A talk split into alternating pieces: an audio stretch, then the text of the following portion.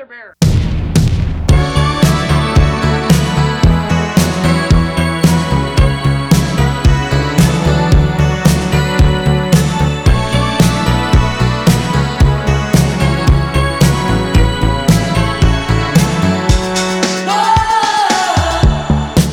大家好，欢迎来到啤酒事务局，我是天。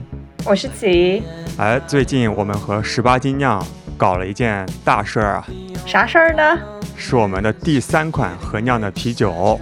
因为前段时间大家都知道，就是上海我们风控区啊买菜挺不容易的，所以我们特别就想在这个蔬菜里面，我们就特别就想在啤酒里面多加点蔬菜，差点说成在蔬菜蔬菜里面加啤酒，估计也可以，对，拌个沙拉之类的。啊，十八种蔬菜水果，让大家一起实现蔬菜自由。后来我和梦露孟博士聊这个啤酒，孟博说：“哎，你们既然要做这个啤酒，那就不妨请一位皮博士的蔬菜博士，啊，和我们聊一聊有关于蔬菜的干货，科普一下各种知识。而且正巧的是呢，我们这款酒里面，呃，大量加入的其实是番茄。这位皮博士呢，据说是一位番茄博士。专业的番茄博士，对，那我们欢迎今天的嘉宾季博。欢迎季博。Hello，大家好，我是皮博士的藏在瓦村的老季，大家叫我老季就好了。瓦村是在哪里啊？能不能给大家介绍一下？瓦村是嗯、在荷兰中部的一个小镇，它虽然行政区划上来说算是个市，但是它真的很小，一共算上学校的师生只有四万千人左右吧，就真的真的非常非常小，它真的是个村。经常嗯留留学圈里面经常有这么一个梗嘛，你在哪里读书，你都是都是个村，纽约也是个村，芝加哥也是个村，但我觉得我们这个真的是个村。这个村子荷兰语里面叫瓦赫宁根，瓦村呃，中文翻译过来会叫等一，下再再慢一点儿，慢点儿再讲一遍。讲快讲慢了就容易漏怯了。它是荷兰语里面一个比较有意思的发音，就是荷兰语里面的那个 g e f g 的 g，它会发有经常会发出来叫小舌音，就是用不文明但是比较准确的说法是，就仿佛像是在吐痰一样的那个啊，这个声音，所以叫瓦赫宁根。中文经常翻译叫做瓦赫宁根。然后这是我们这边有一所大学，然后这个大学呢也是比较世界一流农业大学，我们 我们经常自己这么说。对，你现在是在那边工作了吗？对我是去年四月份博士毕业的，然后我们现在我留在我们我读博士的这个实验室，继续在这边做博后。OK，所以是不是像孟博说的，你就是专业种番茄的？呃，可以这么说吧，因为我们研究的专业领域，我我们属于呃园艺科学或者说园艺学。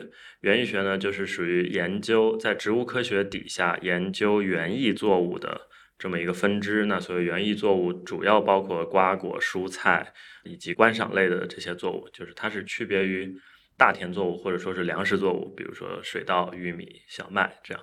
然后我的博士阶段研究的是番茄，所以对 孟孟博士说的基本准确。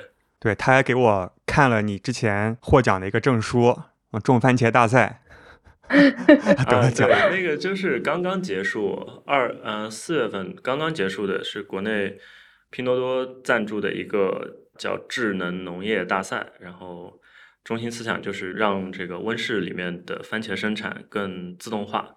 这是今年他们办的第三届了吧？前面种过还种过草莓，这是我第一次参加。然后我们刚刚结束这个比赛，然后我们今年小伙伴们也比较给力，然后我们拿了冠军。他这个比赛是怎么比呢？是你们远程给就比指导，谁种的多，比谁种得还是比谁种的啊，好？都有啊都有，就是又多又好。拼多多就是 要拼多吧？就是在我觉得所有所有农业科学都要解决的这么一个问题，首先永远是产量，你的产量肯定要够，我们要喂饱全世界的七十亿人，对吧？所以你的产量肯定是够的，肯定是要够的，无论是从袁隆平还是到呃这些到种番茄、种水稻、种小麦，所有人都都要追求产量。那光追求产量当然是不行的，在吃饱的前提下，我们还要让它更好吃。比赛也好，还是说现实生活中也好，我们都不可能说是抛开质量去谈产量。所以说，像这种比赛，它会同时考虑两方面：你的产量会有一个打分，然后你的质量也会有一个打分，然后你综合起来，再加上这个比赛是非常关注于呃自动化和关注于智能农业的，所以你对智能农业的应用，你用的传感器，你的这个自动化程度，你的甚至有你的 AI，嗯、这些都会得到一个综合的打分，然后最后去决定你这个比赛的名次。OK，所以就是有一片田，大家同时开始种，对，你们用各呃种它分两科技手分两段。不是在实验室中不是在实？验室，它是一个真实的温室。虽然这个温室相对比较小，是一个类似实验性质的温室，在云南，在拼多多的他们在云南的一个基地。呃，然后这个比赛是分两个阶段，一个初赛，一个复赛。初赛是相当于是海选，那每个队伍都要拿出自己的一套方案，然后啊评审专家会而且还得表演一下才艺。对，就是你每个队伍需要根据你呃需要根据你的人员设置，然后你要提出你相当于提出一个你的种植计划，或者说你的这个商业计划，就是我这个比赛我要怎么去种，这是一。然后我要怎么去种完了之后呢，我种完之后我的。这个比赛中间投入的这些技术，我能否把它作为一个商业产品推广到市场？所以它一定一方面还有一部分商业的成分在里面。通过这个海选呢，它筛选出四支吧，打分最高的队伍，然后每个队伍就给你一个温室，然后你真的就是去种。但是你是怎么远程去种的呢？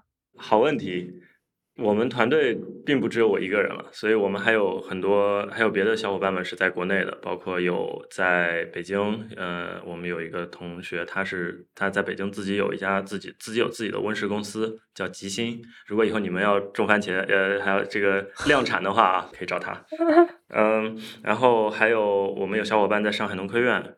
呃，我们有小伙伴在农业院校啊，或者怎么样，所以我们其实是一个全球的范围的团队，非常国际化的团队。啊然后这个是拼多多的比赛，然后现在同时腾讯还有一个比赛正在进行，马上要结束了。我们几乎是同一个团队，也同时在参加那个比赛，那个更厉害，那个是真的是也是种番茄吗那个？今年是种生菜，哦，种菜了。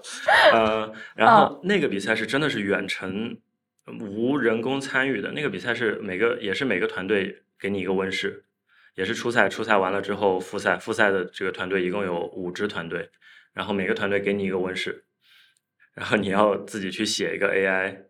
这个 AI 写出来了之后呢，你的 AI 传到这个系统上，然后你人就不能去动它了，需要所有的决策、决定、所有的种植方案都是由这个 AI 来控制，你人是不能参与的。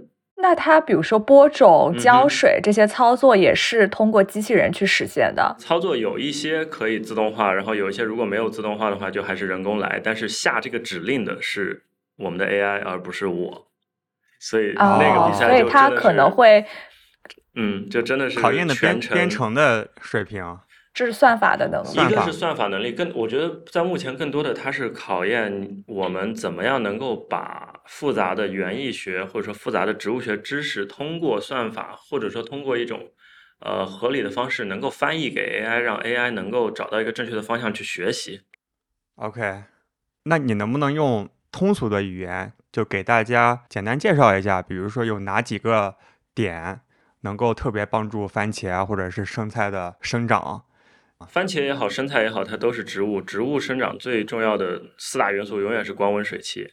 光是光照，温是温度，水是湿度，呃，气是二氧化碳。这就像酿啤酒永远离不开那四样东西一样，对吧？啤呃，植物也是。那取决于你在什么地方种植物，取决于你种的是什么植物，对于每一项的要求都会不一样，这是第一。然后第二呢，呃，在这基础上，我们可以加入一些额外的，加入一些别的东西，比如说营养、营养、营养成分，不同的营养的配比，我是更想要叶子，还是更想要茎，还是更想要根？那不同的器官对于不同的营养需求也不一样。呃，甚至也有说不同颜色的光，比如说我的博士，我的博士内容就是研究不同颜色的光怎么去影响植物的番茄的生长。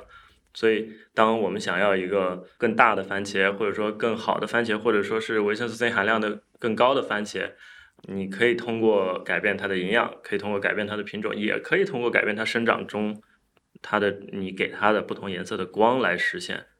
呃，这些也是现在新型农业或者说新型园艺的一个发展方向，就是更精致化、更精细化的去定制作物的生长条件，而不是说像像像以前一样，就是今天天气是什么样嗯就是什么样，我们没有太多的改变。对，就尽量摆脱靠天吃饭吧。我觉得讲起这个，我正好讲一下我最近在看的一个片子。叫那个 Clarkson 克拉克森的农场，就是 Top Gear 的那个主持人。然后他不是他在英国买了一块地，然后就去经营自己的农场嘛。然后他刚开始买到的时候很开心，然后他的那个农场的经理人吧就过来跟他讲，就是说你必须要在九月几号之前把这些种子全部都播种下去，不然的话你明年的收成产量就会减少百分之六十。然后他那时候只有两个礼拜的时间了，然后就非常的紧张。然后在那边播种，然后播种完了以后，好像又什么两周的连续的暴雨，然后就导致他压力很大嘛。然后我当时看的时候，就一个是他真的很好笑，然后还挺推荐大家看的，就是非常的娱乐。然后另外一个就觉得真的很替他担心，就想说，哎呀，就是农民真的好靠天吃饭哦那种感觉。对，充满了太多不可控的因素。YouTube 上面好像还有人直播种地啊，是不是？有有，而且现在各大社交媒体突然间现在感觉种地是一件非常酷的事情。我之前觉得种地很浪漫，然后包括我看这个片子的原因也是想说，哎呀，以后好想去种地啊！但是看完了以后，彻底打消了我这个念头，觉得种地实在是太难了。好就好在 Clarkson 他不需要担心，他真的种不出来，他也不至于说接下来就没东西吃了。但是真正的农民和真正的农业行业从业者，如果说是犯了任何犯了一个这样的错误，或者说导致减产，那可能真的就是会影响他接下来一年、两年，甚至五年、十年的生活的。所以，嗯，农事无小事。对的，种田过往我们会觉得离我们很遥远，对吧？因为我们毕竟是城市人嘛。但是最近有很多咱们上海的市民，我们都过了一把种田的瘾啊，在家里水培小葱啊，种过大蒜，我自己也在家里水培了那个葱，长得非常不好。所以，我觉得种菜是一件门槛很低，但是天花板很高的事情。呃，对，就像酿啤酒一样啊，对对，谁都可以酿。对，给你一个 kit，酿出来多好喝就不一定了。但是自己酿的啤酒永远不能允许别人说不好喝。所以我种的葱也特别好吃，特别香。但是有一点很有意思啊，就是，呃，自己酿的啤酒或者自己种的菜，只要你把这些最基本的点弄好了，比如说我们去买，我不知道国内现在有没有卖这种的，比如说国外，呃，家酿这边经常会卖那种小的小 kit 小工具包。对吧？里面的你的麦芽，甚至它都不是给你的麦芽，它给你的给的是这个麦芽糖浆，对吧？你的酵母，它所有东西都给你配好了，就有点像国内做饭买调料包一样。但是事实呢，就是你只要按照它的这些一步一步的去做，你酿出来的这一款中规中矩的酒，就是会比你外面买到的那种最普通的叫水啤也好吧，或者叫工业拉格也好，就是会比他们好喝。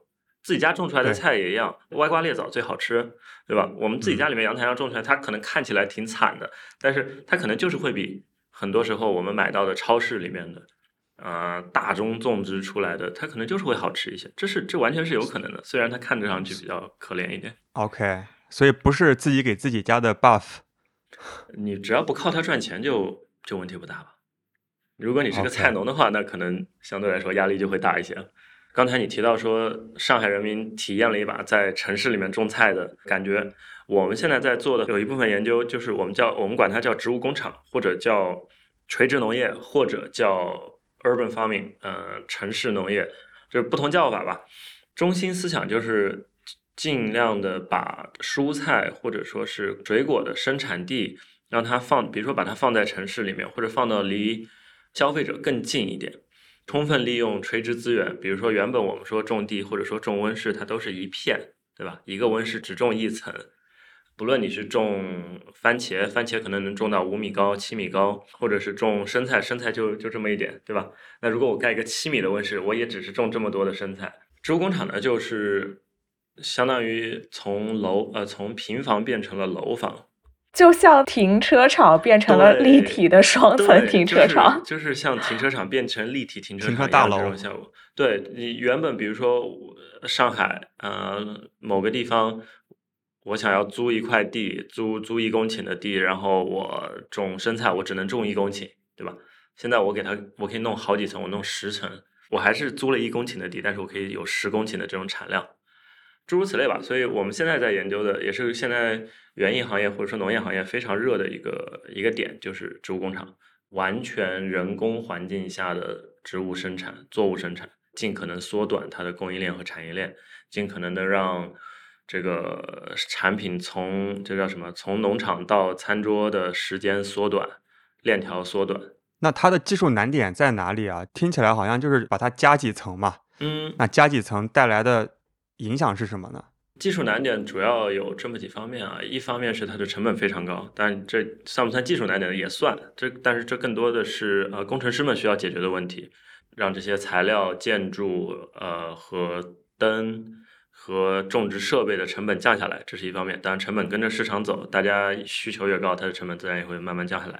然后再一方面呢，就是我们的植物太习惯于在自然光下生长了，植物进化了这么几十万年、上百万年，它们一直都是在太阳光底下生长的。好了，突然间到了公元两千年的时候，人类开始给它一些不是自然光的东西了，人类给它一些它之前没有体验过的生长环境了，不是所有植物都能接受，不是所有植物都能适应。然后同时呢，也有可能有一些原本我们没有发现的植物，它在自然光下可能它长得还好，但是它在这种别的光下，它可能长得会更好。这是第一。然后第二呢，就是我们暂暂时还并没有完全了解说每一种植物它具体的需求是什么，它最喜欢的光是什么比例。自然光的光的比例是相对固定的。那当我们用，比如说用 LED 灯，红橙黄绿青蓝紫，甚至是紫外和红外，可见光不可见光，我们每一个都可以去调。那我们就可以制造很多这种不同的比例，我们管它叫光菜谱 （light recipe）。这种比例对于不同的植物、不同的作物，甚至是同一个番茄的不同的品种，它的需求可能都是不一样的，或者说它最喜欢的那个比例可能都是不一样的。所以这些是需要研究的。这还只仅仅只是光温水器里面中的一个光的一小部分。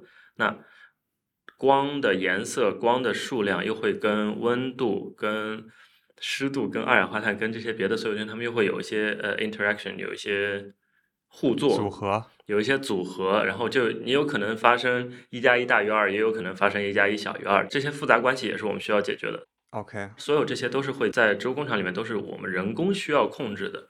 我们人工可以控制，同时也意味着说我们人工去需要控制。那如果你要控制它，你就得需要懂它。所以这中有一个很大的一个知识上的缺口吧，我觉得是还需要解决的。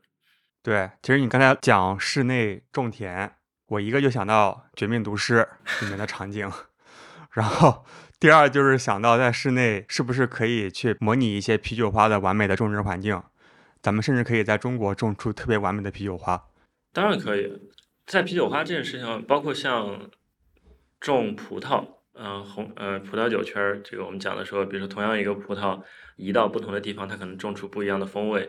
呃，这中间有很多原因，气候是一方面，土壤条土壤环境是一方面，土壤的里面的不同东西的含量也是一方面。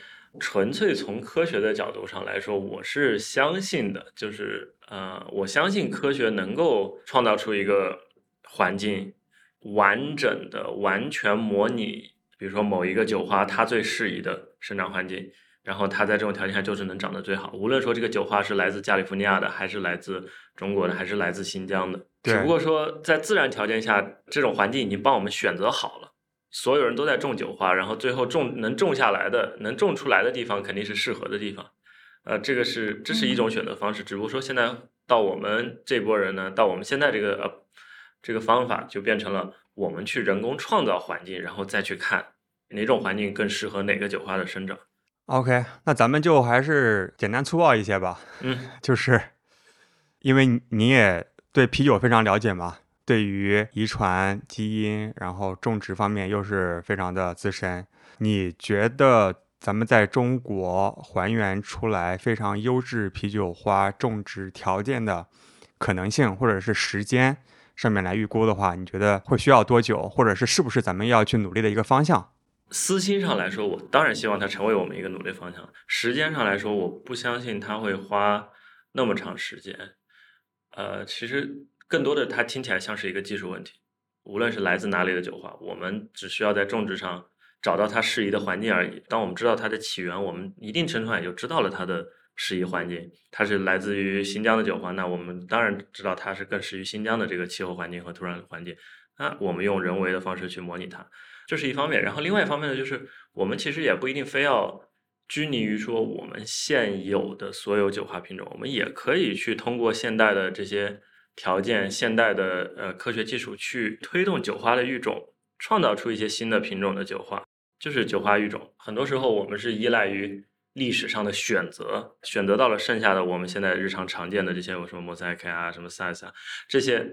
酒花，但是它不代表着说我们就只要我们只能停留在这儿。我我觉得后后面的育种大有可为。当然，这只是我个人的理想情况，当然现实也会时不时给你一榔头吧。就是你必须得有市场去支持它，有消费者会愿意为它买单。育种过程是费时、费力、费钱的。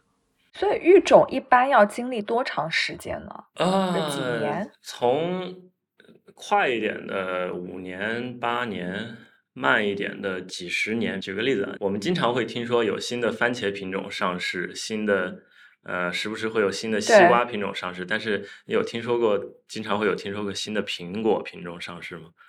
苹果好像没有，对吧？我们小时候吃的，我们小时候吃的红富士，经久不衰，什么乔纳金。呃，Green Green Smith，我们现在吃来吃去还是那些。正好最近就是新疆的那个阿克苏挺火的，对，但算是比较新的一个品种。对，但其实很多时候这些品种它其实本身并不新，比像像富士，富士已经多少年了，几十年了，呃，嗯，它是和这个植物的特性决定的，嗯，育种过程逃不开的一部分就是从，比如说如果一个东西是它是有种子的，也不是所有植物都是靠种子繁殖的。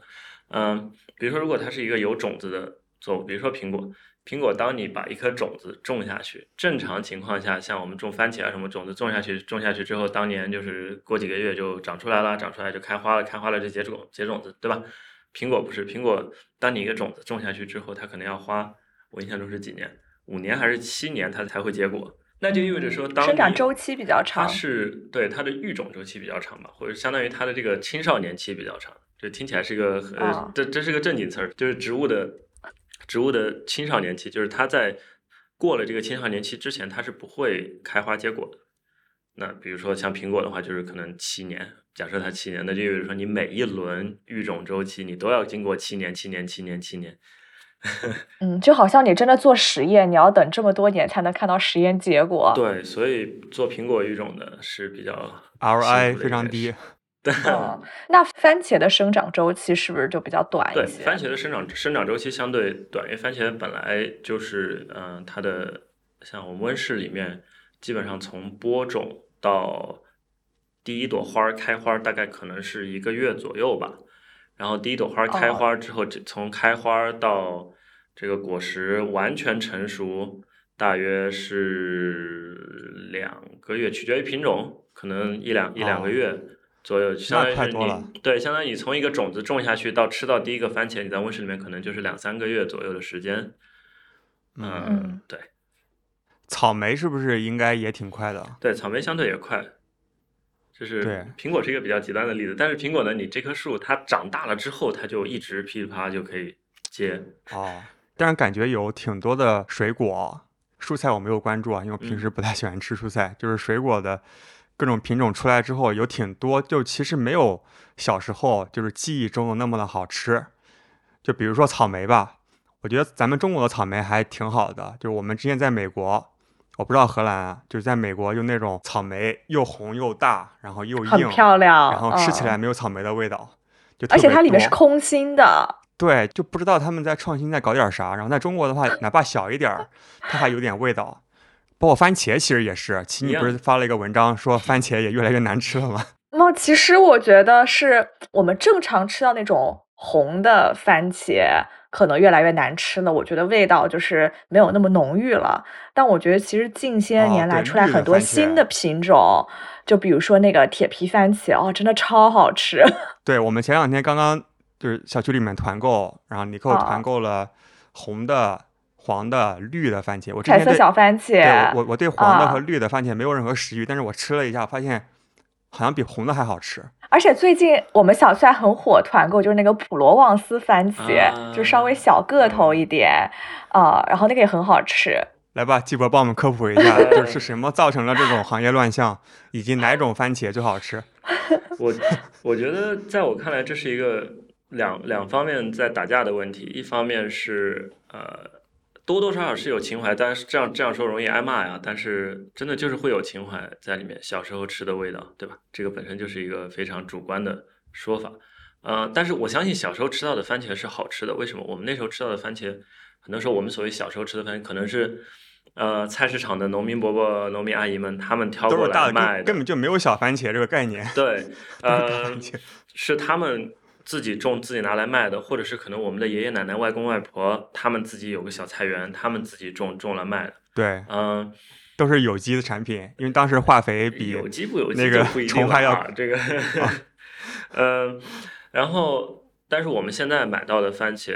是温室里面生产出来的番茄，首先它的采摘期不一样，它采摘会相对早一些，它并不是在树上成熟的，而是在树上长到一定程度之后，快要成熟之前摘下来。因为它现在我们这个番茄，我们在市场里面、超市里面买到的番茄，它是为了符合现在我们这个产业这叫什么供应链的需求，嗯，而应运而生的一类番茄品种。所以，一定程度上，他们就是牺牲了一部分他们的品质，来换他们相对长的护价期、保鲜期，以及很重要的是，降低了他们的成本，因为他们的产量上去了。在我看来，这其实一定程度上是一个市场细分的结果。放在早年，并没有这么细分，所有的番茄都是农民种，在市场上成熟，现场摘，摘下来之后去菜场上卖，三天之后就坏了，对吧？可能因为你番茄越成熟越容易坏嘛。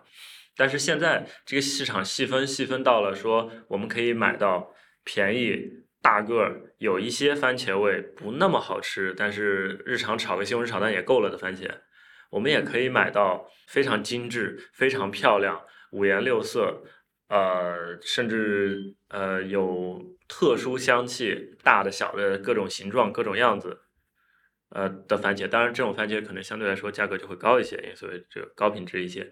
很多时候，当我们在做这个比较的时候，我们自己应该知道我们在比较的是什么。我相信，如果说我们小时候，如果我小时候并不是生活在农呃一个小城市，或者说是在农业大，因为我从小在一个农业大学长大，父母亲都是农业大学的老师。如果说我小时候并不是生存在这么一个环境，而是生而是生活在呃阿姆斯特丹、纽约，呃相对比我们发展的更早的一些大城市里面，我觉得可能我小时候吃到的番茄不一定有多好吃。但是回到挑番茄啊，挑番茄，嗯，比较重要。实用技能，如何挑到好吃的番茄？简单粗暴来说的话，就是番茄越小越好吃，这是非常简单粗暴的呃道理。就像呃樱桃番茄啊、圣女果啊，它就是会比大番茄好吃，或者一定程度上说，反过来说，番茄越大越不好吃。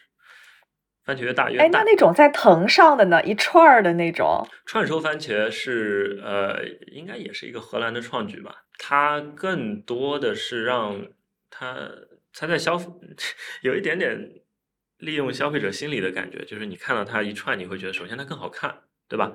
再有你会感觉它更新鲜啊。而且一般个头比较小，一般个头会小，个头大或者小看品种的，有大的也有小的。呃，就像有的人能长到一米八，有的人长到一米五一样，就番茄也是有大有小的。串熟番茄还有一个好处就是什么呢？你收下来的时候带着那个梗儿，那个梗儿上面有那个梗是有味道的，那你闻起来也是很很香的番茄味道，所以也会让你觉得说，呃，哎呀，这个番茄番茄味好浓啊！但这番茄味可能有的时候是从那个梗上面来的，而不是在这个果实里面。呃，啊，这是一个，但是串熟番茄相对来说也会比。传统单个卖的番茄，它的质量会稍微好一些，一定程度上应该是取决于它的这个品控要求会更高，因为你这一串，但凡有一个不好，你就不能卖嘛。所以，没错，对。但是，哎，那我一直想问一个问题，就是有机番茄会更好吃吗？就是因为它价格要高出好几倍嘛，所以我一直就在想，它是不是一个智商税的事情？呃，这又是得罪人的话题啊。嗯，我这是两个话题。呃，有机产品会不会比传统生产的产品好吃？我觉得平均上来说会，因为有机意味着什么？有机意味着你种植阶段你并不能够人工的去添加化肥、去添加杀虫剂，就说白了，你的植物会在一个更更惨的环境下生长，或者说在更在一个更更严苛的环境下生长。对，更严酷的环境下生长。那当植物在一个更严酷的环境下生长的时候，它就需要呃动用它身体的更多的资源去，要更努力。它一方面它要更努力，然后再一个它因为它的首先它的资源收入是有限的，对吧？它吃进来的是有限的。那它吃进来的这份有限的资源，它要去分配，说我是去长个儿啊，还是说我是要去长我的长肌肉，对吧？因为你要你要时不时的你就需要抵抗外来的这些。用拟人的来说啊，就是你你时不时作为一棵植物，你要去抵抗外来的这些昆虫啊、细菌啊、这些不良的天气啊、这些土壤条件啊，它就意味着说你这个植物本身要变得更强壮。那植物怎么变得更强壮呢？就是它植物体内有很多这种物质，我们叫它次生代谢产物。次生代谢产物就是经常会我们看到说，在当植物遇到逆境的时候，或者说它生长不太顺利的时候。它会产生很多这种刺激代谢产物，这些能够帮助它去抵抗这些逆境。相比而言呢，它就会它长得就会稍微小一点。就是你要么就是拿来长个儿，要么就是拿来长身体，呃，拿来长长肌肉，对吧？这两个对于植物来说很少能够同时进行的。这个我们就说是一个呃生长和生存的一个平衡。嗯，那好巧不巧的，就是这些 这些刺激产物、刺激代谢产物很多又是风味物质。就是我们吃到的风味、闻到的味道，呃，很多有，其中有很多都属于这种刺激代谢产物，包括一些什么精油啊，比如说啤酒花里面的这些香气啊，这些很多都是在刺激次生代谢产物下。所以在有机种植的时候，植物可能会大概率会遇到一些更严酷的生长条件，所以它们的体积大小会变小。那这个这个一方面又有一个又有一个浓缩的作用。呃，然后呢，它们的次生代谢产物又会增加产量，相当于就是和温室是反过来了，他们就是拿产量牺牲产量换质量。当然，这个在一定程度上是可以接受的。如果说，当然同时这涉及到另外一个问题，说有机产品是不是智商税？因为有机它的主要的点是呢，它是它更环境友好，啊，假设它是真的是。通过了有机认证的，那它首先它更环境友好，那环境友好永远都不是一个智商税，我觉得环境友好永远是一件好事儿，啊，对。但是首先，但是它真的有多环境友好呢？然后它这个环境友好真的反映在了它这个提它这个涨价的幅度上吗？如果说它的这个价格增长远超于它的这个环境友好度，远超于它的这个质量的提升，那我在我看来就是智商税。嗯，对。可能表面上看有机食品会对环境友好，但是比如说同样重十公斤，你是有机来去培育的话，用了一百个单位的资源，嗯，那如果是比如说适量的加一些几乎无害的一些化肥农药，你只需要消耗二十个单位的资源，那同样十公斤的这个食物，那养更多的人嘛，所以其实比较下来，它甚至也不一定对环境更友好，所以要综合考虑吧。针对不同市场吧，这两个没有谁对谁错。养活七十亿人肯定不会靠有机农业，但是七十亿人里面总是会有很多人会有这方面的需求，合理。个人消费的时候感受好一点。嗯，之前酿酒狗是不是有一个有机啤酒啊？不是有机，它是哦，它是那个 gluten free 无麸质的啊。对，哎，有吧？我记得我有看到过，厂子都在啊，都有在做有机啤酒。当然，一方面也是可能 PR 需要吧。BrewDog 它宣称自己是 the world's first carbon negative，就是负负什么碳中和、碳排放。对，它不仅中和了，而且还负了。因为他们自己种东西吧，估计是。对，但是被很多人喷，因为很多人说喝啤酒本身就是一件非常不碳中和的事情。我们需要更加谨慎来宣传这个事情吧。对我们真的能怪商家吗？这样的事情，我觉得商家之所以会做出这样的宣传，就是因为有足够多的消费者会为这样的宣传买单。所以一定程度上，我们作为消费者，我们自己要对我们自己的 选择负责。当我们去买一瓶酒的时候，我们就在选择这一款酒以及这款酒背后的逻辑和理念那我们自己用我们自己的手和用我们的嘴巴在做在投票嘛，所以嗯，这也是我我们皮博士啊也好，或者说我觉得像咱们做媒体也是我们的一部分工作内容吧，就是我们需要让大家给大家建立或传播这样的知识，让大家在做出选择的时候是一个更有意识的去选择。我选这盘酒是因为我喜欢什么什么什么，而不是因为嗯什么什么什么。嗯，好。咱们刚才其实有挺多的干货，然后也有一些实用的建议啊。我觉得还有一个话题，咱们可以请季博帮我们分享的。虽然上海好像明天要解封了，但是最近疫情在国内还是此起彼伏嘛。有好多人也会遇到像咱们一样的情况，就是在非常时期，我们在家里种蔬菜，有没有什么建议？就什么蔬菜适合种，以及怎么种能够提高产量，然后获得更好的口感？呃，首先在家里种菜，在我看来产量是次要的吧。就像为什么我们会努力在空间站上种菜，或者说在南极种菜一样，在这种情况下，这些菜它并不会改变我们的生存状况，它改变的是我们的生活状况。我们当家里面看到这些绿色的植物，看到自己亲手种下去的菜长出来，尤其是像在在南极，对吧？在国际空间站上。这个感觉是不一样的。国际空间站上真有菜在种，其实咱们咱们好像咱们的空间站上也有，呃，有几个小丘是在种植物。那对于我们普通人来说，家里面种菜，一方面是陶冶情操啊，然后毕竟我们永远也不希望这样，就是再因为这样的原因去去种菜了吧，对吧？但是种菜呢，取决于非常重要的原因，还是得光温水气呢。最最最重要的还是光，植物是靠光活下来的。大部分植物，所以第一个要解决的问题就是你家的阳台是朝哪儿的？你家的阳台朝 朝哪儿，决定了你的阳台呃阳阳台上可以种哪些东西，或者说反过来说吧，不能种哪些东西。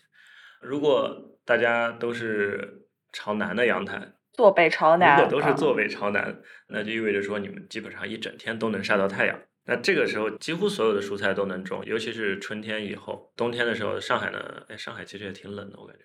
如果你是阳台是朝南的，那你大部分的蔬菜都可以种啊。然后，如果是朝东或者朝西的，那就意味着说你每天只能晒到大概一半的太阳，对吧？要么是早上，要么是晚上，你可能就会需要一些我们叫喜光耐阴，就是说给我光，我长得更好。你不，你光少一点，我也我也能活。啊，这种比较常见的，呃，我想想，油菜、呃，小白菜这一类的，然后韭菜，我印象中应该还行韭菜、香菜，如果你爱吃香菜的话，嗯，这一类的，然后再倒霉一点，就是你们家阳台朝北，呃，阳台朝北，那就基本上就是只能靠一些零零散散的阳光了，就不会有太充沛的阳光的。这种时候呢，就适合一些相对耐阴的作物，那比如说葱。葱葱哪儿都能种，葱基本上葱你在屋里都能种，呃，但是比如说呃韭菜其实也还行，呃，我印象中木耳什么木耳菜之类的，南方哎木耳菜是只有南方吃吗？北方也吃，北方也吃啊，对木耳菜啊，包括像莴苣这种相对来说，这种你需要一个很大的莴苣很难种哎，不会啊，容器呀，还好还好，呃。而且没有任何观赏作用啊，有的上面长菜叶子还挺开心的。只要它有绿色就好看。你要当然了，也可以稍微偷懒一点啊。我说的种是真的是，比如说从小苗或者说从种子开始种，那也可以偷懒一点，比如说买一盆金桔树往那儿一摆，也是种菜嘛，对吧？你是真的是想赶快种点东西出来吃，哎呀，就感觉短期买不到了，那你就需要一些生长速率比较比较高一点的菜，对吧？那还是的，这些小油菜、小青菜这些长得都比较快。呃，蒜苗、豆芽、豆芽，但豆芽其实又是另外一个故事了。豆芽其实你并不需要在阳台种的，取决于你想吃的是绿豆、绿豆芽还是黄豆芽。那个？黄豆芽你是要遮光的，那那个就更简单了，那个在屋里就能种。嗯，韭菜呢？韭菜也可以啊，韭菜韭菜属于另外一种，韭菜是属于生长没有那么快，但是就是但它周就它周期会稍微长一些，但是你一旦种出来的时候，你可以吃好久，你可以拉好几茬。嗯。对吧？这类的，比如说像韭菜啊、番茄啊、辣椒啊，包括香菜，包括种的葱也是。你剪完之后，它只要你别给它拔喽，对吧？你只要你你剪它，它总是还能往上长，你可以吃好几茬。这些是品种，那种子有了，我怎么种，对吧？需要什么条件？其实植物是挺不挑条件的，你给有盆儿有土就行。你要没土水培也行，对吧？大家都发过蒜苗，那蒜苗你 拿一个易拉罐，拿一个塑料罐，底下放点水，泡弄张纸，它自己就长了，而且长挺快的。嗯，但是相对来说比较比较常用的，我们会比如说那种泡沫箱子，那种会用的会比较多，因为大家阳台上不可能真的会去铺土，肯定是装在容器里面。我们用的比较多的，尤其像种什么生菜啊、种韭菜啊、种发蒜苗啊，我们经常会用那种泡沫箱子。其实那种泡沫箱子挺实用的。嗯，对，一定程度上有保温，也挺能装的，对吧？各有有大有小。我爸就特别爱种菜嘛，我老家就阳台就是露台上就堆满了一个一个泡沫箱子，然后每个泡沫箱子就种不同的东西。然后我记得我爸种的那个什么青菜特别好吃，而且长得也快嘛。我爸种过一个特别厉害的丝瓜，他种了好久，然后就只结了两颗，没了，但真的超级好吃。丝瓜就你像这种，包括番茄啊、黄瓜啊，这个技能点就稍微多一些了。你要学会怎么去打理，怎么去搭架子，对吧？怎么去什么时候要把什么叶子掐掉，什么要把什么时候花掐掉，这个就。成本相对高一些，但是我做过试验。我爸肯定没管这些，所以只产了两颗出来。去年的时候，我们家因为荷兰也疫情嘛，也有封城啊什么的，所以我们去年我们就在阳台上种番茄。然后我当时我就从我们实验室拿的，我们实验室是降维打击。然后我我没种，我没种，我拿给我室友，我让他种。我就我就说你你你种，你种成什么样？AI 来操控它，种成什么样都行。你有什么问题你来问我。然后他他就去种了，然后。但是稍微跟他讲一些这种基本最最最基本的，大家网上都能查到的知识，比如说番茄什么时候应该掐芽，什么时候应该去顶，什么听起来好像很高深的东西，但其实非常简单。稍微讲一讲之后，一个完全没有，他是学化学的一个化学博士，从来没有种过种过菜的，最后我们也吃到了番茄，所以没有没就是还是的门槛儿其实很低。行，我觉得我们刚刚聊的也挺多关于蔬菜的各种知识。那我们中间休息一下，然后放首歌，然后回来我们再跟季博聊一聊喝酒的故事。好。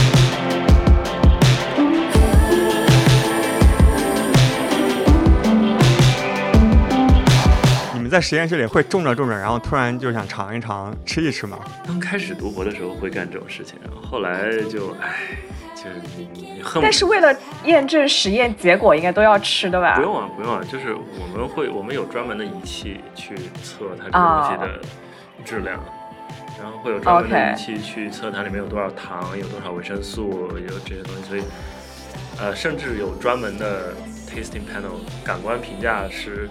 去就好像蔬菜界的 BJCP 的，对它它它它其实就是整个这一套体系嘛，它会有专门的，比如说因为我们项目里面有有联合利华，联合利华你知道一个就那个大的食品公司，嗯，他们有专业的团队，这帮人就像品酒师一样，他们的工作就是盲品所有那些他们公司需要的这种食品的味道和香味，包括他们的饮料，他们的他们也做酒嘛，他们能够非常专业的去。鉴定出来这里面这个东西的酸味、甜味、口感，所以就轮不到我，我们就是干活干累了摘一个番茄吃。正好想问，就是当我们把水果蔬菜加入到啤酒里面，那到时候的成品的这罐酒里面还会保留维生素或者膳食纤维吗？取决于维生素，因为啤酒里面本来本来就维生素含量就挺高的，尤其是 B 族维生素。就维生素 B 来自于麦芽是吧？因为麦芽包括呃酵母中间都是都有的。然后这一部分维生素呢，取决于它维生素的性质。呃，维生素有分几大类，有一些，比如说有一些能够溶在溶解在这个如何哦水溶性跟那个脂溶性吗？我在想，我在想，如果有没有办法能够避开这种 哇，其可以的。对，但是对，比如说是呃脂溶性的这部分维生素，那就会稍微困难一些了，因为它们大概率会留在这个渣子里面，因为啤酒里面的脂肪含量或者说脂类含量是比较低的。我猜你们加蔬菜什么的是在比较后面加的吧？就是在在节目之前专门问了一下江奇老师，这是他酿的酒吗？他说是在发酵结束之后再投的。我们要么是鲜榨，要么是浓缩的果汁进去的。嗯哼，嗯哼，他没有参与主发酵。对，那这样的话，一定程度上可以得到保留。你加肯定比不加好，但是具体加多能保留多少呢？就看情况了，因为。也取决于酒的，包括你过滤的强度，有多少残渣会被过滤掉，然后以及你这个发酵过程中的，哎，其实影响因素挺多的吧。但是肯定是会有更多的维生素在里面。对，啊，反正有维生素就行了，甚至还有可能 有一些膳食纤维啊，因为啤酒里面本身就有，然后又加了这么多水果蔬菜。你想，之前麦芽里面的那些都能留下来，经过了整个这个煮沸、糖化、发酵过程，对吧？是。行，那聊回季博的喝酒经历啊。嗯哼，先从皮博士开始聊吧。你是什么时候加入的皮博士？凡尔赛了啊！严格上来说，我并没有加入皮博士，因为皮博士是我，我是最早跟呃太空精酿、跟大师、跟跟老王，我们是最开始一起创立的这个皮博士。嗯，联合创始人、创始人。凡尔赛了，嗯嗯。最开始是什么机缘巧合呢？就是我们都在荷兰，当时的时候，当时太空精酿还刚刚开始读博吧，应该那会儿，我想应该是一四一五年、一四年、一三一四年那会儿，我那会儿还在读硕士，因为我喜欢打乒乓球，然后打乒乓球就认识了一波打乒乓球的小伙伴，其中就有大师，就我们皮博士里面的，呃，大师和老王，你们是一个大学。他俩是一个大学，他们他们很多人都是在代尔夫特理工，就是荷兰最厉害的理工大学，几乎没有之一吧。他们都是学理工科的，太空精酿是搞航天的，还有另外有我们呃默默默默是设计飞机的，呃老王是做机器人的，然后我们另外还有一个我们叫皮教授，他也是戴福特老师，他是研究材料科学的。大师大师是做什么？他是做芯片的，好像是。我因为打乒乓球认识了。老王和大师，还有，然后老王和大师又跟太空精酿，他们是一天喝酒的，相当于我们就两个圈。打乒乓球的这帮人一天经常打完球，打完球没事一块吃个饭喝个酒，然后他们那些戴尔福特的朋友们又一起经常没事吃个饭喝个酒。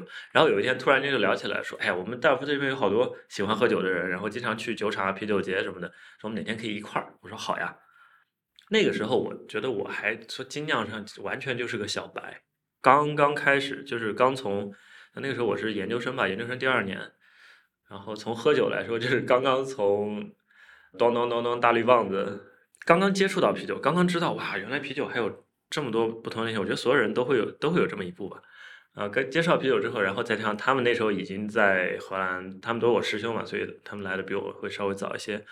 他们对啤酒的了解比我多，所以相当于是他们带着我接触了不同的精酿啤酒。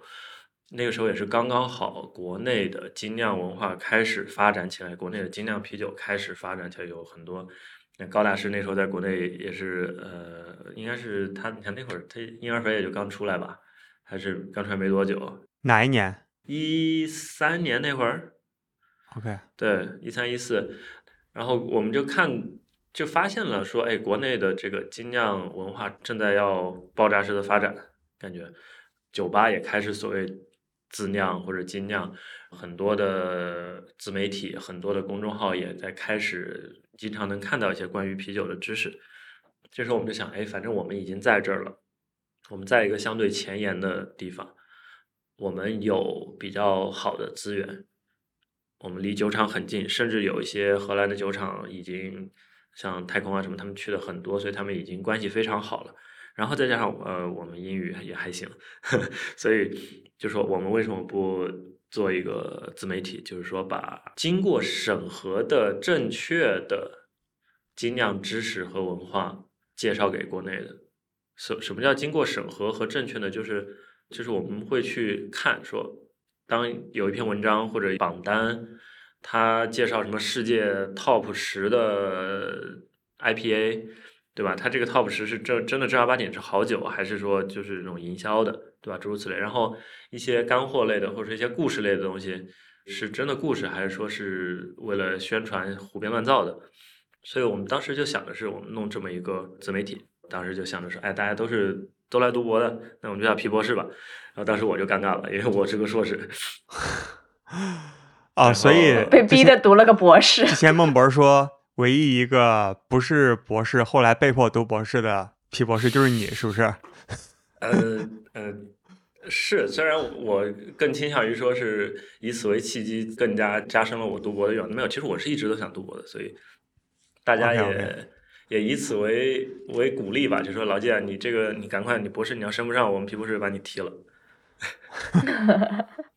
对，所以是因为这么一个原因，最开始我们做了这个公众号，很棒。创始成员，我的啤酒经历和啤酒知识是跟皮博士一块儿成长起来的，而因为像他们很多，尤其现在新加入的皮博士，我们最近刚有一个新新加入了一个皮博士成员，四哥，他是应该是现在在成都，他们每一个人都是带着知识进组的，我是进来学习的。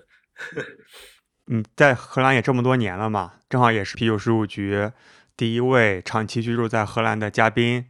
能不能给大家简单科普一下，就荷兰精酿啤酒的现状有哪些厂牌，哪些好喝的，或者是特点是什么？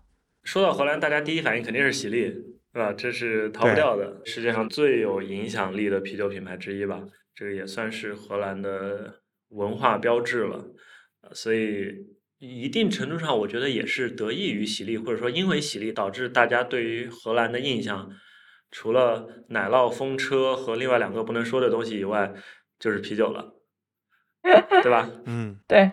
荷兰的精酿啤酒厂还非常的多，以至于瓦村这么一个小地方，一共四万五千人，我们有两家酒厂，就是酿啤酒的，就是形成一定规模，大到可以正儿八经开家酒吧的，甚至可以在店里面卖，店里面、超市里面卖卖瓶子的。这种规模的酒厂，我们就有两家。像大城市里面，什么阿姆、鹿特丹，哇，那酒厂真的是满地都是，大大小小的。嗯，对但是像我们小村里面这种，它其实更多更像是一个 micro brewery，就是产量也不大。前店后厂，前店后厂或者左店右厂，罐子也都不会是特别大的罐子，几百升、上千升的那种。大的精酿酒厂，国内听的比较多的，当然 The Molen 是估计算是名气相当大的一个，国内翻译叫什么地摩兰是吧？对，那个风车，呃，标志永远他们的 logo 永远都是黑白配，然后一个非常简朴的 logo，在下面呢，猫头鹰 a l c h e 呃，猫头鹰就经常他们的那个包装都是非一直非常可爱傻不拉几的猫头鹰，然后经常是漫画风格的。这个和咱们国内经常见到那个鹿长野。不是一个，鹿场也是日本的一个，它也是一个猫头鹰的头。你讲到猫头鹰精酿的话，大家可能第一反应是日本的那一个啊。OK，对。你说我还没，我印象中还真没有在国内喝过荷兰这个猫头鹰。但是猫荷兰猫头鹰的厂子在荷兰算是肯定也是轻轻松松前五的那种。除此之外，修道院荷兰有两家，对吧？一个 La Trappe，一个 Sondert 吧，还是叫什么？就荷兰修道院啤酒也是。世界范围内影响比较大的，像荷兰这么一个小地方，大部分肯定都是在比利时。荷兰有两家，这是 The Molen 猫头鹰，包括荷兰本地有一家叫 Open，这个在荷兰当地市场也是非常大的。但是我觉得国内可能大家听说的比较少。但是在荷兰境内的话，精酿大厂 The Molen 猫头鹰 Open，然后两家修道院，这个算是市场上面的 top 五吧，前五的牌子。OK，当然还有很多中小的酒厂，像比如说阿姆的俄狄浦斯，我不知道国内有没有，也是非常漂亮的包装，然后呃非常卡通风格的酒标。他们里面有一个酿酒师是咱们中国人，一个中国妹子，叫绵绵。对，绵绵。对，我是约了她后天晚上我们聊一下，之后录期节目。上周刚去他那儿喝酒。对他们那个厂子也是非常有意思，然后厂子很小，但是在荷兰影响力非常大。我如果说要要去描述一下荷兰的精酿市场的话，我倾向于把它描述为，就是除了几个大厂子特别有名以外，剩下的真的就是百花齐放，然后大家都会有自己各自喜欢的小厂子。我觉得，因为你几乎每个城市都能找到一个当地的酒厂，而且这些酒厂的平均水平都不差。OK。刚才说了这么多品牌嘛，那流行的风格酒款有哪些？呃，我的感觉是，传统上来说，荷兰因为毕竟挨着比利时和德国，所以他们在传统意义上的喝酒，尤其喝精酿，荷兰这边管精酿叫 special beer，就是 special beer，特别啤酒或者特殊啤酒，他们很少会说 craft beer，呃，speciality beer，对他们就叫 special beer，OK，还挺好玩的，嗯。当然，主流荷兰主流喝酒当然还是喝拉格，但是在拉格喝喜力，对，也不一定是喜力，喜力也看地方。荷兰就像国内一样，在每一个省都会有自己最喜欢的牌子，或者说自己最主流的牌子。荷兰也是每一个省，哪怕是在，Cheers，哪怕是在喝拉格这块，也是大家会都喜欢喝当地的品牌，而且他们会出去喝酒的时候，他们会非常自豪的说。比如说，我要是阿姆附近的人，或者说那一片的，我就说我就喝汉尼肯，我就喜欢喝喜力，因为我是来自这个地方的。同样，如果你是瓦村，我们就没得选，我们酒吧有啥喝啥，我们不挑。到精酿这块儿，或者说到 special beer 这块儿，呃，传就是大家的习惯上还是更偏比利时、偏德国一些，所以大家会非常喜欢喝小麦或者喝。修道院风格的，或者是和呃比利时风格的 blonde 啊、triple 啊，这什么三料四料这种的，我的感觉是 IPA 是最近几年才变得这么主流。我的直观感觉就是去村里的小小酒吧喝酒的时候，他们的主流永远都会是呃比利时风格的啤酒，然后会有可能有那么一款 IPA，当然也看冬天夏天了，夏天 IPA 会多一些，但现在的话，几乎感觉每一个厂子都会把 IPA 放在。他们酒单非常核心、非常重要的位置。荷兰的 IPA 有什么特点？如果说我要去描述荷兰的啤酒风格，我觉得他们除了传统的比利时风格以外，剩下的那些风格可能更多时候是倾向于是没有风格。没有风格不是说不好，就没有风格。我的意思是，他们并不会受到一些传统的束缚，他们会很愿意去尝试、去开放、去尝试不同的组合。那荷兰有一些比较特殊的酒。呃，比如说荷兰有一款酒叫 Bock，伯克，当然也不是说只有荷兰有啊，在欧洲很多地方都有。它是季节性的酒，有两款，一款是春季伯克，一个一款是秋季伯克，就是每年的春天喝和每年的秋冬季节喝。每到喝伯克的季节，所有超市里面会都会腾出专门的一个架子上，就是买各个厂子，无论是大厂小厂，他们但主要是大厂都会专门做他们的这个 bok。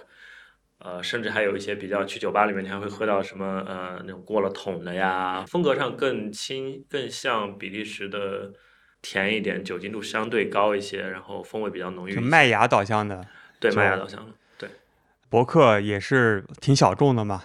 然后去年喝了野鹅的那一款叫什么河来着？亲，你记得吗？石家庄的母亲河。什么麦浪？什么河麦浪？我又忘了那个字念啥。对，反正就是咱们国内石家庄那个厂牌野鹅精酿，嗯，它有一款双倍博客，我特别特别喜欢。因为过往咱们如果喜欢所谓的纯粹的啤酒的风格，会选择要么是世涛，就是非常重的麦芽，要么就是 IPA 类的酒花类的导向。但是博客其实是去年让我特别打开的一个酒，它是一个双倍的博客。所以我我的感觉就是荷兰并没有太多非常自己的。东西，念滹沱，滹沱，滹沱是河北的一条河，滹沱河，嗯，叫滹沱麦浪。荷兰总体来说，我的感受就是在很多事情上，荷兰是一个相对开放，或者说极其开放和包容的国家，这个一定程度上也体现在他们对于酒也非常先锋，然后也非常先锋。对，我自己在荷兰度过了非常开心的两天。OK，啊，两天短了点。我在荷兰住了三个月，但我觉得还是太短了啊。我在阿姆斯特丹。OK，住阿姆还是一个比较有意思的体验。荷兰有什么喝酒比较有意思的文化传统吗？嗯，就比如说夏天，是不是大家都在运河上，然后开着自家的 boat 在上面喝个酒？有经常会干这种事情。然后包括荷兰，当然比利时也有啊。呃，就是很多时候荷兰有的东西，并不只是荷兰有。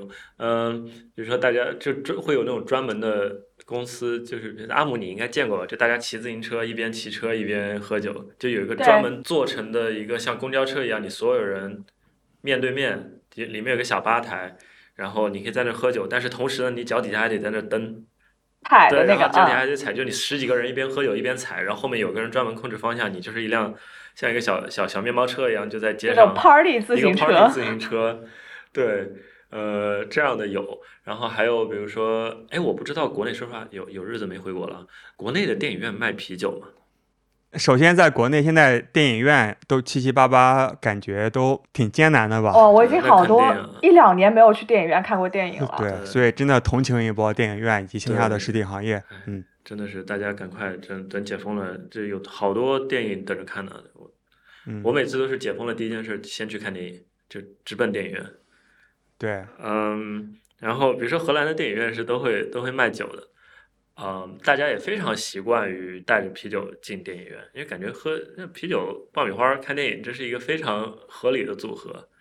呃，然后很多人会在电影院进去，刚当这可能不是一个传统啊，但是经常很多人会这么干，就是电影院进去之后，前面放广告嘛，放广告，然后到了关键时刻要开始放电影了，或者然后他们就故意在那个时候，嘣，把那啤酒打开。因为荷兰有很多那种，有一些那个有一个牌子叫 h o r o s 也是荷兰比较大的。应该是百威他们买的吧，就荷兰比较大的一个呃工业啤酒呃拉格厂子，他们那个酒的那个盖子不是平起的那种，是一个扣在上面的，不是是那种扣在上面的，就有那个金属扣，然后你这么一摁，它嘣就弹开了，但那个罐那个那个盖子还会留在上面，就你还给它盖回去。哦，就是宜家的那个水壶是吧？对对对，有点像那种，就是那个你两边扣一掰，就你两边嗯手一推它就开，然后那个就是你一推它你。技术只稍微还 OK 的人，嘣一下，那个声音特别清脆，特别大。然后在电影院里面，就有时候快电影快开始了，然后灯一黑，然后你就听到嘣嘣嘣嘣嘣嘣，好的啊，好多人开 啤酒，好快乐。对，然后很可爱。荷兰人喝酒还有一个非常好玩的习惯，可能中年在网上跟年纪稍微大点人会经常干这种，小孩好像不怎么干。就是他们会，比如说他们开一瓶啤酒，别人。比如说我开瓶酒给你，或者我自己开了一瓶酒，他们第一件事他们会把那个会把他们大拇指插到酒瓶子里面，插进去之后，然后往这么一掰，然后一掰，然后就会也也会嘣的一声，一下子。这开完了以后再把大拇指放进去。就是他们喝酒仿佛是一个仪式感一样，就他们喝酒之前第一件事就是把手指头放进去，然后嘣出个声儿。啊，这个非常不卫生啊。呃，对，不知道是，但是就是很挺常见的一个。一个一个行为，OK，嗯，也挺好玩的，挺独特的文化。对，你在荷兰有没有专门去一些酒厂，或者是有特色的酒吧？酒厂、酒吧当然还是的，每个地方都会有。所以我一般我去，当我去一个新城市啊，或者说再会在一个地方待几天，做做攻略啊，那第一件事就是找找饭馆、找酒吧。像瓦村这么一个小村子，四万五千人，酒吧可能得有十几家啊，大城市就更多了，随便每个拐角都是一个酒吧。每个酒吧会有不同的风格，会有自己的 preference，啊，当然，荷兰国内、荷兰境内每一个大的酒厂，可几乎都会有自己的酒吧，甚至像像 Brewdog，Brewdog 在在鹿特丹有一家旗舰吧。荷兰酒厂们也喜欢办啤酒节，最大的啤酒节是每年九月的最后的那个周末，周五、周六两天，那个是 d e m o l e n 的啤酒节，就蒂莫兰的啤酒节。那个规格就相当高了，两天都是他们酿酒师请的，他们的朋友或者说他们看得上的、他们喜欢的这种酒厂，啊，都是规格比较高的酒厂，然后那种票经常就是几天就就卖的差不多了。这种是属于比较大的啤酒节，当然还有小的啤酒节，像稍微小一点的，每个酒厂可以自己会办啤酒节，每个城市会办啤酒节。我个人会比更喜欢的啤酒节是那种你去长久的节，而不是像慕尼黑啤酒节那种，就是你去怼酒的。你肯定一直在关注咱们国内的精酿啤酒嘛？那当然。有没有哪些风格或者是酒厂你特别想喝的？嗯，有有朝一日回国，打算去尝一尝。有朝一日回国，这话说的就有点有点有点难受了啊！让我突然间说我想喝国内的什么，说实话我还真说不上来。但是我我给我的感觉就是我现在特别期待就是回去，因为感觉所有现在国内的精酿发展真的太好了。有太多太多，每一个城市每一个地方都有太多听过的没有听过的酒厂。最想喝的，此时此刻的估计就就是你们的 蔬菜自由。蔬菜自由，谢谢季博给了我们一个广告机会。这个我自己，这个我自己没喝着，但是我先把草种在这儿，这不是种草了，这是种菜了。然后这个酒呢，其实我和齐我们在上周呃已经喝到这个样品，但那个样品没有。这个样品其实是个，它没有正儿八经的罐装，所以保质期就比较短，所以我们就快速喝掉了。对，然后我们可以分享一下我们的感受。嗯，哦，我觉得喝起来就是非常非常浓的番茄的香气，然后呢，因为它添加了十六种蔬菜加上两种水果嘛。啊，对我来报一遍，找一下。对啊，十六种蔬菜分别是胡萝卜、大麦苗、甘蓝、菠菜、南瓜、花菜、山芹、甜菜、紫甘蓝、黄瓜、芦笋、冬瓜、白菜、紫薯、玉米。然后两款水果分别是柠檬跟……哎，为什么是百香果啦？就是西番莲呀。西番莲是芭乐，不是西番莲是百香果，就是百香果，就那个花儿特别。诡异时钟花那个，喂，西番莲是因为百香果，因为李叔他的昵称叫做西番莲，啊，他特别喜欢西番莲，你记得吗？所以我就把这百香果改成了西番莲，其实是一个意思。啊，我一直以为西番莲是芭乐，是百香果啊，所以所以番茄不算水果，算蔬菜啊，对，合理。它归到蔬菜里面了，不对，这个要听你的呀，你觉得它是蔬菜还是水果？我们就我们前两天我们还整个实验室。展开了一段激烈的辩论，就是番茄算水果还算蔬菜，到最后没有人，没没，最后没有结论，就是。所以在国外也是一个正在研究中的一个前沿的话题，就是取决取决于你管什么叫蔬菜嘛。就是如果说你是非要是绿色的才可以叫蔬菜的话，那番茄肯定不是蔬菜。OK，Anyway 吧，反正我们加了这么多，反正果蔬嘛，对，一家人。对，然后喝起来。我是觉得有很浓的芭乐的味道，所以我一直以为西番莲是芭乐，它并没有。但是你这样一讲，我就纳闷了。被 anyways 这段掐掉。没事没事，你可以说。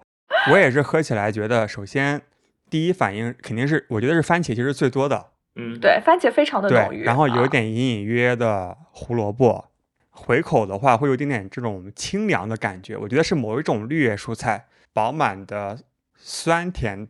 导向对，因为它有酸度，然后又是有点清爽的感觉。我觉得它的整个口感不是那种比较淡的，而是挺立体、很饱满的那种口感。我看有发的那个之前是发的视频里面还是什么照片，感觉那个酒酒看着挺浓的，就是整个酒体看起来对对，对，但它不稠。OK，对，嗯，就是挺厚的酒体。嗯。其实里面有两个矛盾，但是我们都尽量做了一个平衡。一个矛盾是所谓的酸甜和清爽，因为我们里面有一些这种偏酸甜导向的水果，像番茄，嗯啊，像胡萝卜，就是那种对酸甜的嘛。然后有一些很绿叶的蔬菜，就是清爽的，它本身看起来是矛盾的，但是我们都加了。然后另外的话就是偏厚重的水果，以及也是偏清爽，然后畅饮的一些蔬菜。我们也有往里面加了，所以最终它的呈现出来的效果，反正非常复杂。而且它的基酒是一个古斯嘛，然后古斯本来就有一些酸咸，然后我们又加了一点海盐，然后就让整体的口感更加的丰富。就是把酸甜和清爽以及厚重和畅饮有一个平衡，我觉得我还是挺满意的。所以你一定要尝试一下。干头蔬菜不对，湿头蔬菜版的帝都海盐。啊，对，但是投了好多，所以我们也不知道是哪一个蔬菜有作用，比较的复杂，然后也没有太大的障碍，就是那种厚重的感觉，比较畅饮的一款，嗯，维他命爆棚的一款酒吧。它会有会有一些些苦味吗？就是呃，酒酒花以外的苦味。我觉得苦倒还好，它平衡甜的感觉其实是酸以及咸已经够了。因为其实我看里面放了蛮多像甘蓝啊、呃芦笋啊这一类，冬瓜、南瓜，多多少少会，他们自己本身是带一些苦味在里面嘛。对，我觉得苦我没感受到，我觉得回口更多的是有一点点咸，还有一点点酸，嗯，所以它也能够达到平衡甜的那个作用。你给我说饿了。对。我觉得就是我喝起来很像番茄汁跟芭乐汁混在一起，但是里面没有芭乐，同时又有对，因为可能就是那种热带水果比较浓郁的香气吧，然后又有一些咸度跟酸度，然后同时有呃沙口感，所以就是还挺有意思的。嗯，现在有一些盾友会把我们这款酒理解为是一个菜泥，因为之前不是 果泥很火吗？嗯，对，果泥现在，然后这个菜泥。看起来是夸我们啊，但是我觉得这个咱们必须要澄清一下，因为它没有那么的厚重，它没那么泥，对，它没菜是挺菜的，对对对，菜菜很菜，但同时还是一个比较清爽。但是我们所有的这些料都是浓缩汁或者是鲜榨汁嘛，嗯嗯，没有任何的香精，所以真材实料的投进去，确实有一点厚度，但是不至于到那种泥的感觉，嗯嗯。然后我们六月十号全国首发。那么哪里能买到呢？大家可以关注我们的微信公众号“啤酒事务局”，然后在六月十号的时候，我们会发送最终的酒吧名单，然后欢迎大家到酒吧畅饮。你也可以上啤酒事务局的微店或者淘宝店购买罐装的蔬菜自由。同时，我们还有首发的福利，会有赠送很多精美的周边，比如说口罩、购物袋、冰箱贴等等，非常多。对，仅限首发的一个早鸟优惠期间，然后大家可以关注我们的微信公众号“啤酒事务局”，回复关键词“蔬菜自由”，获得所有的链接。我们做了一个口罩，上面写的是，这个也是我想的啊，让 生态的创意，让一部分人先实现蔬菜自由。蔬菜自由，说实话不是一个特别高的门槛，但是对，不知道为什么咱们最近几个月在家里忙着种蔬菜，能够吃到菜都已经很不容易了。我觉得这个事情其实是很不正常的。对，我们想通过这个酒唤起大家的一些思考。对，这个是我们做这个事情的目的。然后当然了，也是这个恭喜上海小伙伴们，终于可以像一个儿童一样快乐的过六一。是的。始于愚人节，终于儿童节。啊，真的是。希望季博早日可以回国来上海。是啊，是啊。然后物流早点通，赶紧给季博寄一套蔬菜自由。哎，实在不行，这个肯定得有二点零版吧，对吧？我的感觉是，你们这个真的到最后，如果说您这款酒酿出来，最后是一款平衡的中规，哪怕是往低了说中规中矩的一款古斯，我觉得是这已经是挺不容易的事情，因为你加了这么多。嗯，不可控的因素在里面，加水果加蔬菜本来就是一个风险相对高的东西，尤其像番茄这种特别容易坏事儿的水果，所以 所以真的到最后，如果只要这个这个成品能够中规中矩、及以上，就已经是挺不容易的了。如果再好喝一点，那真的是挺难的，我感觉。哎，谢谢季博，对我们肯定是想做一个高于中规中矩标准的东西。对，然后反正我们寄过去之后，你和实验室的小伙伴们一起喝一下。那不不给他们。然后把我们的罐子 一起，啊，种过番茄。我们罐子挺适合种花的，挺漂亮的。啊，行，那今天非常感谢季博做客啤酒事务局，感觉有好多话题没有聊得很尽兴，然后我们也需要当面一起喝酒，不管是我们去荷兰还是你来上海，好的，真的早日相见，早日相见本身就是一个特别大的进步。迫不及待。对，好嘞，嗯，行，好，那今天先这样哈，谢谢季博，好，谢谢季博，谢谢大家，拜拜，拜拜。六月十号，我们将在全国酒吧同步发售蔬菜自由。你可以去以下酒吧提前实现蔬菜自由，他们分别是武汉的十八号酒馆 K 十一 Select 店、大智路店、酿造店、武汉 K 十一店、五九精酿啤酒便利店、Lupulus 啤酒花精酿酒馆、青山精酿、无皮不欢、十三里精酿酒馆、成都的 Backbone、重庆。胡说精酿啤酒馆、Caver，、青岛小礼堂一格酒馆、德州 Rainbow Taps、西安北投酒厂、雾本精酿南门店和曲江店，麦芽糖精酿威士忌，璃月，汉中 Soul Park Tap Room，长沙十八号酒馆大悦城店，无烟酒馆圈精酿小酒馆，常德 Orange Sip Room，深圳十八号酒馆 Coco Park 店，满洲利亚啤酒商店，粤 A 精酿啤酒馆，吹水啤酒士多，ET Brewery Q 妈便利店，一堂精酿。汕头 W 十二精酿啤酒俱乐部，丁佑自酿啤酒，揭阳破空间，广州虚荣精酿酒屋，摸鱼研究所，Bravo 宝林精酿餐厅，Coin Beer and Coffee 酒精计划，Drunken Cafe Beer Box 酒匣子，答案精酿酒吧，芜湖铁盒精酿酒馆，合肥背影骑士，一丁。杭州十八号酒馆天目里店，脏话 Tap Room，皮条胡同欢喜家 Coffee，宁波醉馆，南京揽金啤酒屋春山精酿，上海 Mikeller Tasting Room，八点啤酒餐厅 Cross 串门酒咖，一九零零 Loft That 武定路店 One Way Street，天津九度咖啡 Taco 小吃，呼和浩特春秋酒馆顽固酿造。鄂尔多斯富贵精酿酒馆东胜区和马省旗，赤峰 CPT 赤皮糖精酿啤酒，沈阳十二画酒馆，苏州万祥酒库，Birdland 飞度啤酒餐吧，郑州坏猴子精酿，洛阳树屋瓦舍，石家庄 Molly Malone Bar 万有引力精酿酒馆，真皮精酿，凯里山丘酿造所。贵阳 Tap Star Tap Room Tiny Devil，南宁凡人街打酒站 Baby Baby，北京汉悦精酿 Yolo 精酿啤酒吧，闯山独立星球，厦门问 Ask 精酿酒吧，莆田安度精酿酒馆，顽皮牛，福州踏浪精酿，昭通饮世界精酿啤酒馆。昆明猫头鹰精酿，真高兴咖啡精酿吧，Eagle 酒和汇精酿啤酒馆，福素精酿吧，开远嗨皮精酿啤酒餐吧，兰州犀牛精酿，金昌本墨精酿馆。